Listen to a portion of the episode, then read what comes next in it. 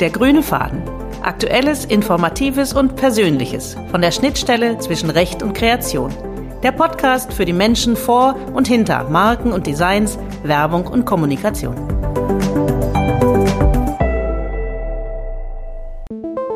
Heute zu Gast Jörg Endebrock, Kantor in der Hauptkirche St. Michaelis, besser bekannt als der Hamburger Michel. Der Hamburger Michel, die gute Stube der Hamburger, Wahrzeichen der Stadt und eine fulminante Schnittstelle zwischen Jura und Kreativität.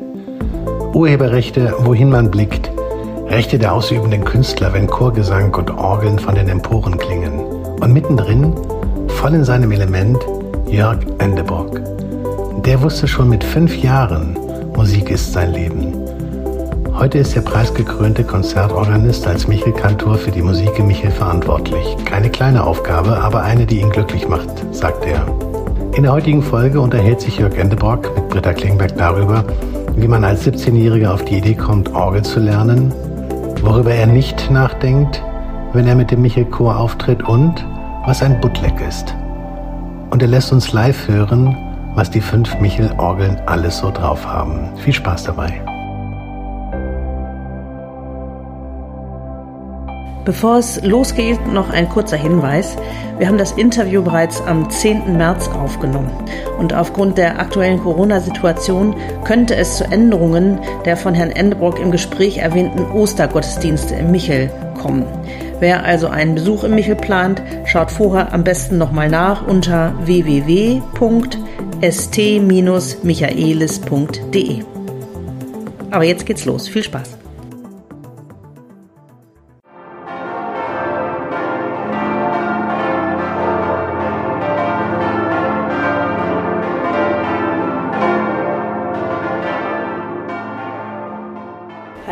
Herzlich willkommen zur neunten Folge von Der grüne Faden.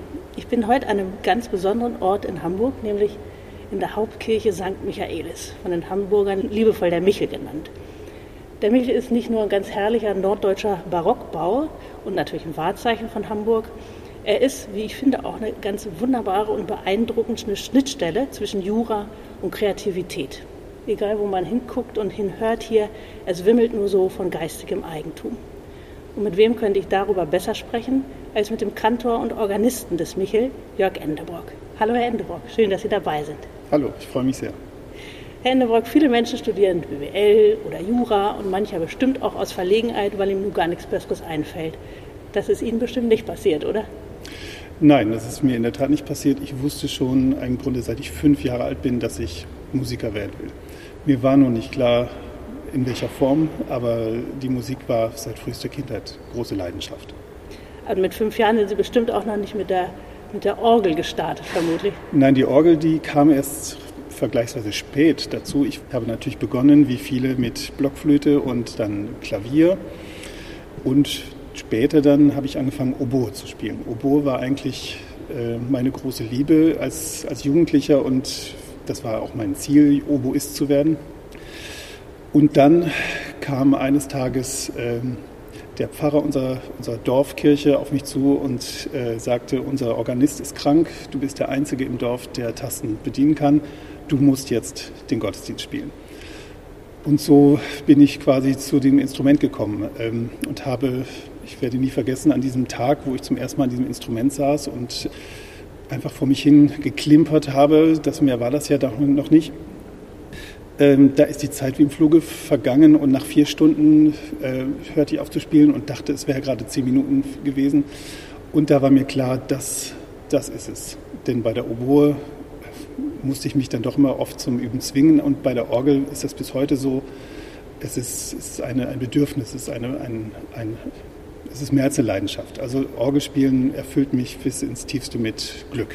Vielleicht hätte ich es mal mit Orgel versuchen sollen. Ich habe äh, als Teenager und Kind Geige gespielt und ich hatte nach einer halben Stunde auch immer eher das Bedürfnis, sie an die Seite zu stellen. Wie alt waren Sie da, als Sie die Orgel für sich entdeckt haben? Da muss ich, glaube ich, schon so 17 fast gewesen sein. Also es war wirklich sehr spät. Aber da ich ja auf dem Klavier recht gut war, ähm, konnte ich das, was noch fehlte, dann durch fleißiges Üben schnell, schnell aufholen. Vor allem das Pedalspiel mit den Füßen. Mhm Das muss man natürlich viel üben, aber man hat da einen, einen äh, quasi Vorteil, dass man das mit den Tasten, mit den Händen schon kann. Auch spannend. Andere gehen in dem Alter in die Tanzstunde und trainieren die Füße und sie trainieren äh, die Orgel zu spielen. Haben Sie je darüber nachgedacht, ob der Rest der Klasse das cool findet? Orgel ist ja sehr ungewöhnlich. Ähm, ich glaube, ich war allgemein nicht das, was man einen cooles, coolen Jugendlichen äh, äh, sich darunter vorstellt. Aber ich war ja als Oboist, ich war schon immer der, der, der immer Musik macht, also klassische Musik. Aber ich, das war auf meinem Gymnasium auch eigentlich nicht so ungewöhnlich. Das war eher so ah, okay. ein, äh, mit einem musischen Schwerpunkt durchaus. Ähm, und da haben viele aus meiner Klasse haben auch Musik gemacht. Okay, das Sie gar nicht so ein bunter Hund. Nein, nein. Sie sind ja gebürtiger Westfale. Sie kommen aus der Nähe von Osnabrück, glaube ich. Ne? Ja, das ist von der Region stimmt das, aber es ist natürlich Niedersachsen. Ah. Es, ist, es ist gerade noch Niedersachsen, aber okay. äh, Osnabrück als Stadt des Westfälischen Friedens mit Münster zusammen gehört natürlich zu, zu Westfalen. Genau, da bin ich aufgewachsen in einem kleinen Dorf in der Nähe von Osnabrück. Und dann hat der Weg Sie doch nach Hamburg verschlagen zum Studieren. Ne? Genau, ich habe dann zur Aufnahmeprüfung verschiedene Hochschulen bereist und habe verschiedene Aufnahmeprüfungen gemacht. Das muss man ja, wenn man Musik studieren will, das kann ja nicht jeder, man muss eine Prüfung bestehen.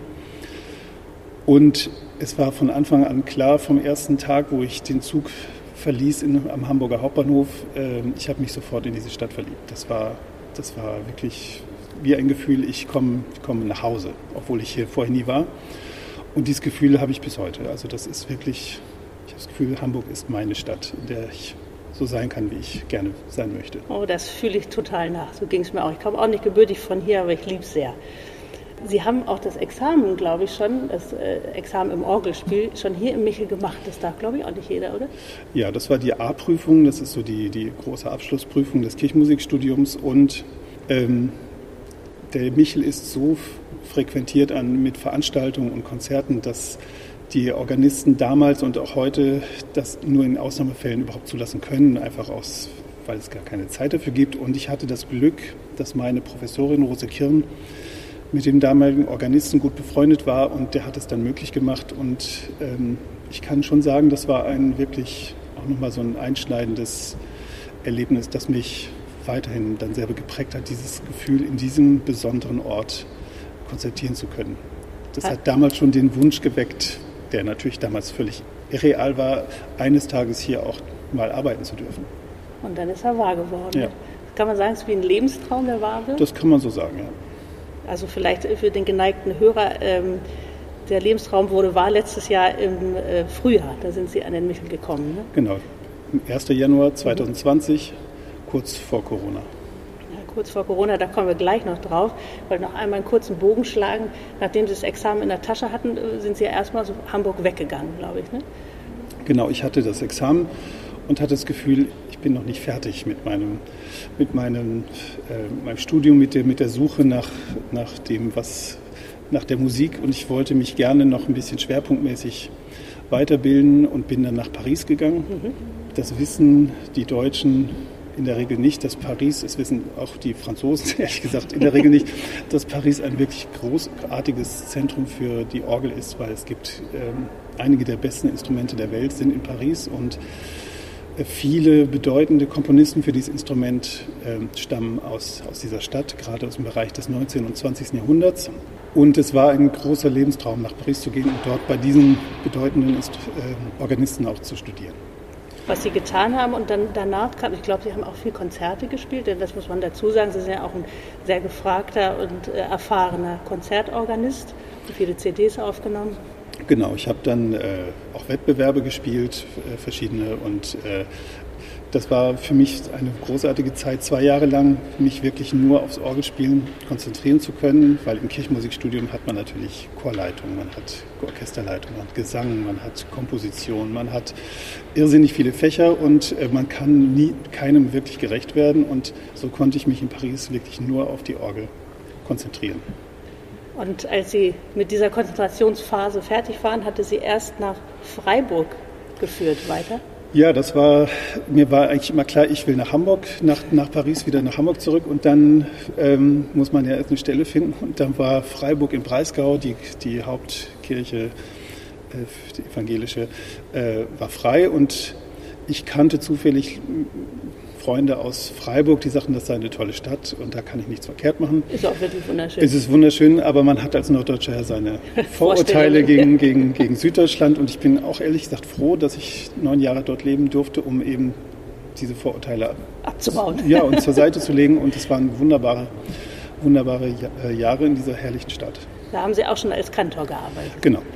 Genau, und dann folgte noch ähm, Wiesbaden. Genau, dann bin ich in die äh, hessische Landeshauptstadt Wiesbaden gekommen, an eine der, der wichtigen großen Stellen und Kirchen in, in der hessischen Landeskirche. Und da war ich dann insgesamt zehn Jahre jetzt noch. Mhm. Und dann kam der Schritt nach Hamburg, endlich. Ja, ich habe mich nach Norden wieder äh, nach oben gearbeitet. Hochgearbeitet sozusagen. Und jetzt könnte man mit Fug und Recht sagen, wir sitzen hier auf der Empore und ich blicke mich um und denke, Sie haben nicht den hässlichsten Arbeitsplatz von Hamburg. Das kann man sicher sagen. Es ist ja unglaublich schön hier. Das kann man sagen. Ich, ich bin auch jeden Tag, wenn ich die Treppen hier hochsteige, äh, ist das wie ein Glücksgefühl. Es ist einfach ein wirklich außergewöhnlich schöner Raum, äh, den man wirklich deutschlandweit, vielleicht auch weltweit suchen muss, der, der einen so, dieses, dieses warme und gleichzeitig weite und helle, was dieser Raum ausstrahlt, ist außergewöhnlich. Das kann ich, kann ich, wirklich nur bestätigen. Es ist sehr, sehr hell und sehr einladend, einfach wenn man reinkommt. Ja. Und was mich hier so begeistert, und da, also wenn ich in mich reinkomme, ich, natürlich empfinde ich die Atmosphäre auch, ich finde es wunderhübsch. Und gleichzeitig ähm, wird mir einmal mehr klar, warum ich als Juristin im Bereich von geistigem Eigentum und Urheberrecht gelandet bin, weil das kommt von allen Seiten hier auf einen zu. Also alles ist voller Kunst, voller Kunstwerke. Ja. Sogar die Orgeln sind so kunstvoll gestaltet, also nach Maßstäben äh, heutigen Urheberrechts, also würden sie heute gebaut, wäre dann natürlich Urheberrecht drauf. Jedenfalls, wenn man es nach den Maßstäben unseres heutigen Urheberrechts betrachtet. Wir Deutschen haben übrigens relativ lang gebraucht, bis wir ein richtiges einheitliches Urheberrechtsgesetz hatten. Das war erst 1871. Die Engländer waren da viel schneller. Die haben schon im Jahr 1709 das erste förmliche Urheberrechtsgesetz erlassen, das sogenannte Statute of Anne.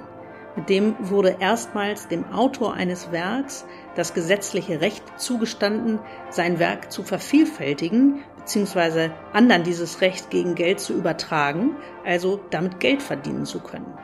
Sehr passend finde ich in dem Zusammenhang ein Zitat von Samuel Johnson, das ist einer der wahrscheinlich berühmtesten Schriftgelehrten Englands, der gesagt hat, No man but a blockhead ever wrote except for money. Frei übersetzt also, niemand außer einem Dummkopf würde irgendwas schreiben, wenn er dafür kein Geld bekäme. Das bringt, finde ich, sehr schön die eher kaufmännische Sicht der Engländer, jedenfalls zu der Zeit, auf das Urheberrecht sehr schön auf den Punkt. Die Franzosen hatten dann mit ihrem Droit d'auteur 1793 eine andere Grundidee. Sie fanden, ein urheberrechtlich geschütztes Werk ist nicht nur ein Wirtschaftsgut, sondern vielmehr der Ausdruck der Persönlichkeit seines Urhebers. Und seitdem gibt es Urheberpersönlichkeitsrechte. Nach diesem französischen Modell kann der Urheber seine Urheberrechte an sich auch nicht auf Dritte übertragen. Er kann Lizenzen erteilen, aber das Urheberrecht als solches bleibt immer bei ihm. Er kann es nicht verkaufen oder übertragen. Dem haben wir uns dann 1871 in Deutschland von der Idee her angeschlossen. Und auch wenn die Engländer inzwischen natürlich schon lange Urheberpersönlichkeitsrechte haben, die sogenannten Moral Rights, und international heute viel vereinheitlicht ist im Urheberrecht. Die Urheberrechtsgesetze weltweit ticken immer noch entweder nach dem englischen oder dem französischen Modell. So viel nebenbei zur Geschichte des Urheberrechts in a nutshell. Aber jetzt zurück zu Herrn Endebrock. In der Musikstadt Hamburg Kantor sein und dann auch noch in der Hauptkirche St. Michaelis. Ist ja auch keine ganz kleine Aufgabe. Ne? Das ist schon, schon eine große, große ja, Aufgabe, Bürde würde ich, das, würde ich das nicht nennen. Es ist, es ist natürlich eine der ganz renommierten Stellen in Deutschland für Kirchenmusik, vielleicht gerade noch mit Thomaskirche, Kreuzkirche vergleichbar, aber ähm, das ist hier schon seit vielen, vielen Jahrzehnten ein wirkliches Zentrum, vor allem der Bachpflege. Musik von Johann Sebastian Bach gehört hier zum festen Repertoire, wird jedes Jahr werden die großen bedeutenden Werke aufgeführt. Und einer ihrer Amtsvorgänger war ja auch ein Sohn von Johann Sebastian Bach, ne? Karl Philipp Emanuel Bach. Das stimmt so halb, nur weil er war Kantor äh, am Johanneum Und als in dieser Funktion war er zuständig für die äh, vokale Musik an allen fünf Hauptkirchen. Das heißt, er war auch hier, aber er hat auch die anderen Hauptkirchen bespielt. Aber man kann schon annehmen, weil er hat, als er kam hier nach Hamburg, war der Michel gerade fertig geworden. Es war also die modernste Kirche mit, der, mit dieser Weite. Sie hatte nicht diese düstere äh, mittelalterliche Atmosphäre, sondern es ist sehr barock. Und ich, ich glaube, man kann schon davon ausgehen, dass das hier sein Lieblings, äh, Lieblingsort war. Er hat auch die ersten Jahre direkt neben dem, dem Michel gewohnt, das weiß man. Und er ist hier in der Krypta begraben. Hm. Das ist ja schon eine ganze Weile her, dass der hier gewirkt hat. Wie sind denn Ihre Aufgaben heute als Kantor? Also die Hauptaufgabe ist die Leitung des Chors St. Michaelis. Mhm. Das ist so einer der großen Konzertchöre hier in Hamburg und auch in Norddeutschland. Dieser Chor ist ein Laienchor, aber die Mitglieder sind äh, durchaus alle stimmlich besonders geschult und haben oft Schulmusik studiert oder haben irgendwelche Musik, Musikhintergrund. Und dieser Chor singt sehr viele Konzerte im Jahr. Unter anderem jedes Jahr die Matthäus-Passion von Johann Sebastian Bach und das äh, Weihnachtsoratorium und das dann gleich fünfmal an einem Wochenende. Das ist äh, ein großer, große, wie soll ich sagen, ich würde es sportlich nennen. nee, es ist nicht sportlich, sondern es ist ein, ein, ein, ein, ein Event für, für Hamburg. Also die, die, die Hamburger äh, reißen sich um die Tickets. Schon im September sind diese Konzerte ausverkauft.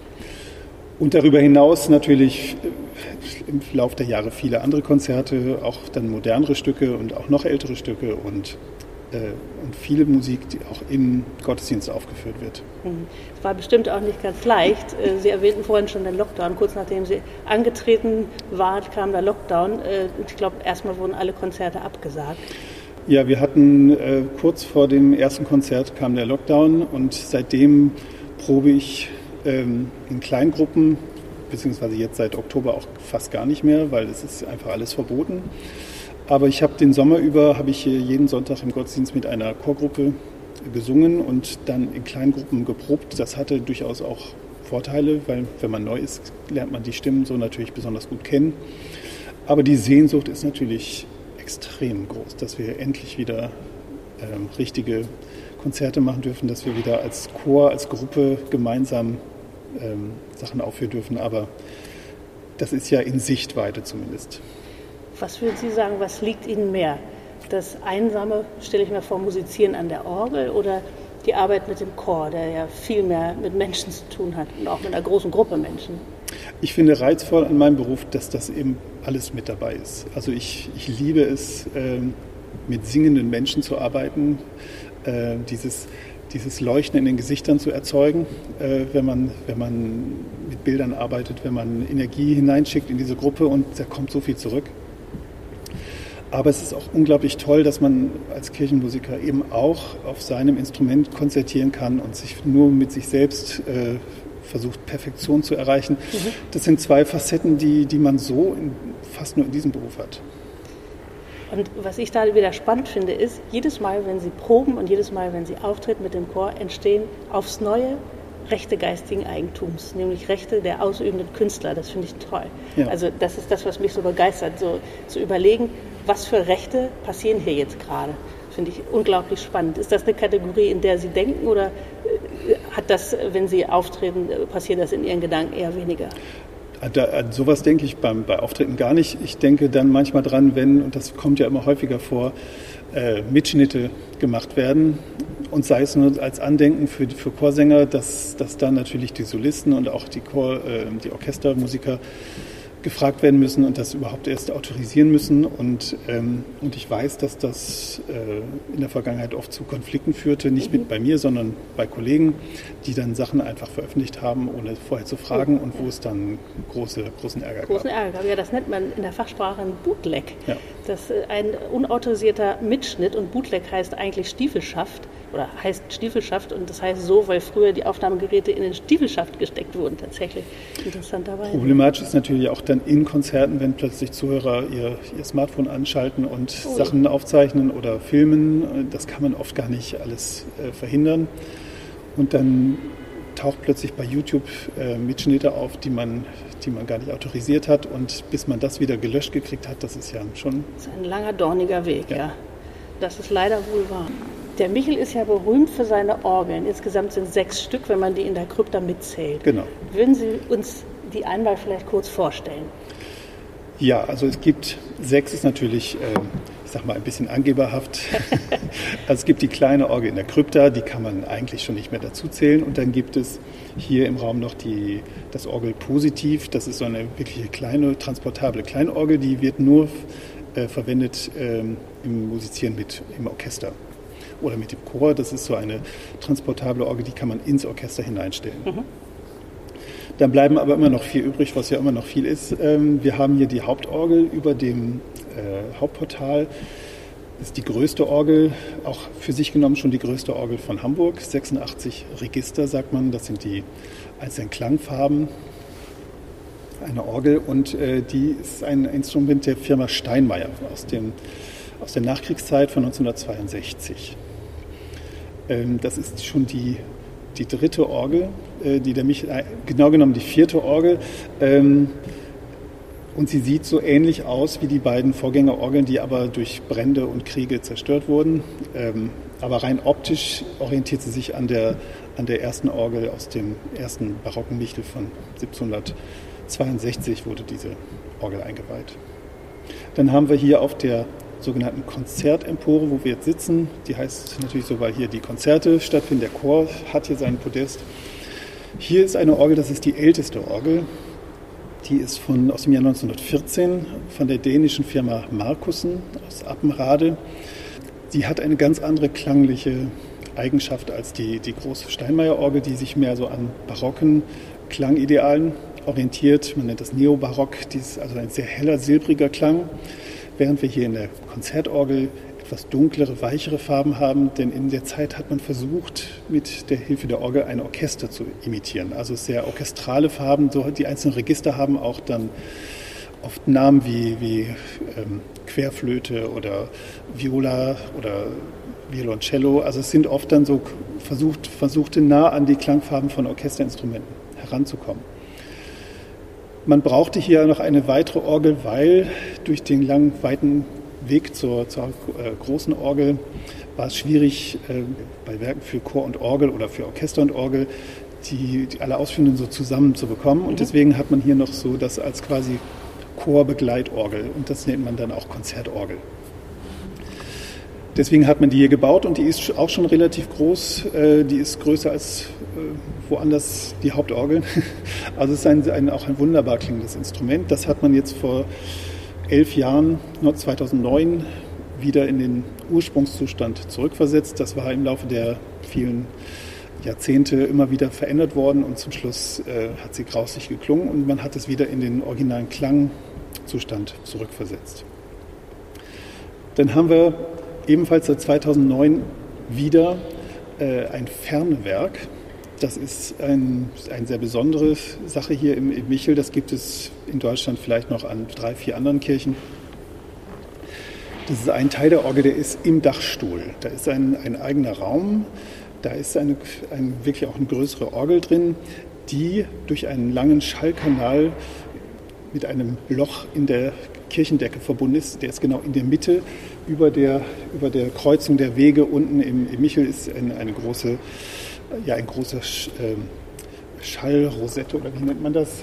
Durch, diesen, durch dieses Loch hört man dann diesen Klang aus dem Fernwerk. Das ist äh, dann, man kann da tolle Effekte machen. Das ist wie, als würde wirklich die Musik aus dem Himmel direkt herabschweben. Der regnet dann so auf einen herab. Und ich glaube, ja. das Zentralwerk kann ja auch tatsächlich Regen machen. Ne? Da gibt es ein Register, das heißt Regen.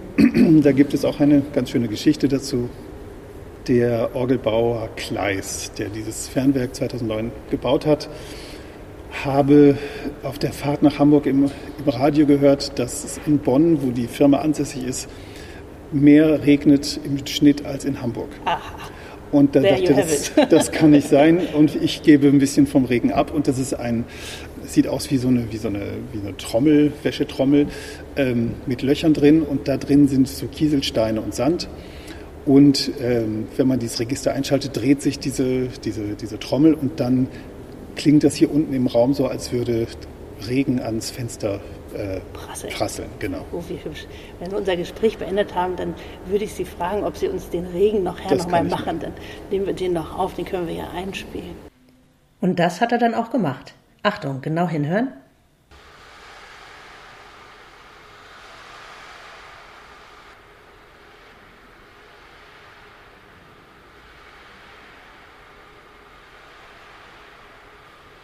Und dann gibt es noch die Karl Philipp Emanuel Bach Orgel. Die ist noch nicht so alt. Genau, oder? die ist die jüngste Orgel von 2010. Die ähm, steht quasi gegenüber der Konzertorgel. Da war vorher nur eine einfache Empore, die sogenannte Kaiserloge. Ähm, da war sozusagen noch Platz. Ursprünglich sollte eine Chororgel in den Altarraum gebaut werden. Dafür hatte man Geld äh, zurückgelegt und dann hat man aber doch gefunden, dass da nicht genug Platz ist und dass man den Platz anders nutzen möchte. Und dann haben, haben sie gesagt, wir bauen da noch eine Orgel, wie sie sonst hier im Raum noch nicht ist, nämlich eine äh, mit wirklich barocken äh, Schwerpunkt, auch mit einer alten Stimmung. Man kann die nicht mit den anderen Orgeln zusammenspielen, weil sie eine ganz andere Stimmung hat. Und die ist besonders geeignet für, für barocke Kammermusik, also kleinere barocke Sachen oder Musik mit, mit äh, barocken Instrumentalisten zusammen. Also sie ist an einem akustisch extrem guten Ort. Also es, obwohl sie relativ klein ist, füllt sie den Raum wirklich ähm, hervorragend. Und die kann auch was Besonderes, ne? Ja, die hat ein Register, das heißt Nachtigall. Hört sich schön an. Das hört sich schön an. Das ist, äh, das ist eine Spielerei. Das ist quasi, sind zwei Orgelpfeifen, die umgekehrt in einem Wasserbad stehen. Und das heißt, äh, als würde man ein Cappuccino machen, wo man die Milch aufschäumt. So, so blubbert dann die, äh, die Pfeife in diesem Wasserbehälter und das gibt dann so ein, so, ein, so ein, ja, das klingt dann so, als würde ein Vogel zwitschern. Herrlich, das hören wir uns nachher unbedingt auch noch an. Und hier kommt es, das Register Nachtigall.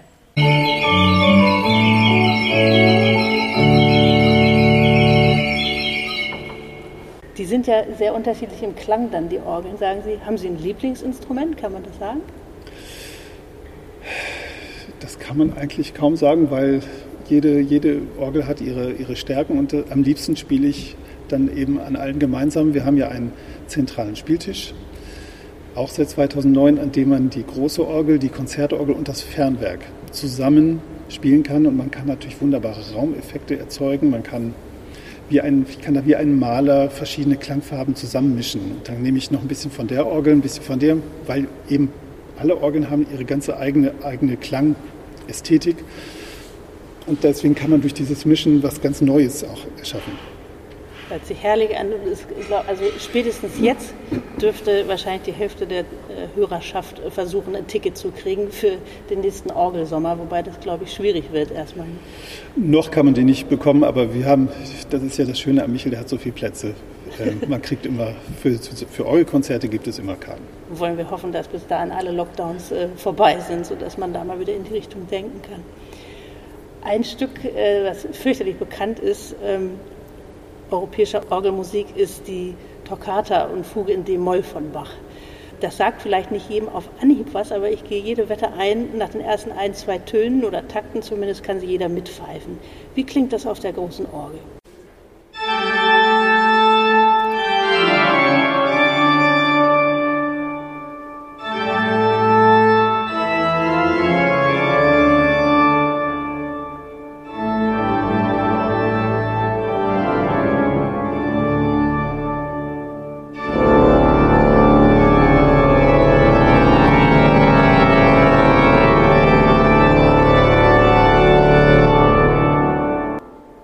Sehr beeindruckend. Wie viele der Michel-Orgeln haben wir denn da jetzt gerade gehört? Ich habe jetzt alle, alle ähm, drei Orgeln, die ich am Zentralspieltisch spielen kann, habe ich angeschlossen.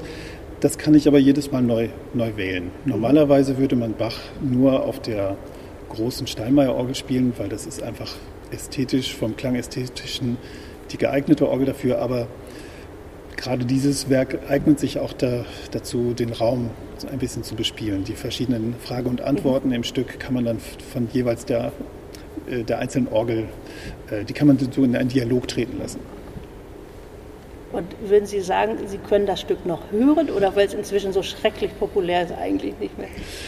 Ja, ich habe lange, äh, wie soll ich sagen, ich habe erst sehr spät überhaupt angefangen, das Stück zu studieren, weil, weil, weil es so abgenudelt ist. Ähm, und als ich es dann studiert habe, war ich dann schon begeistert äh, von der, von der fantastischen Qualität.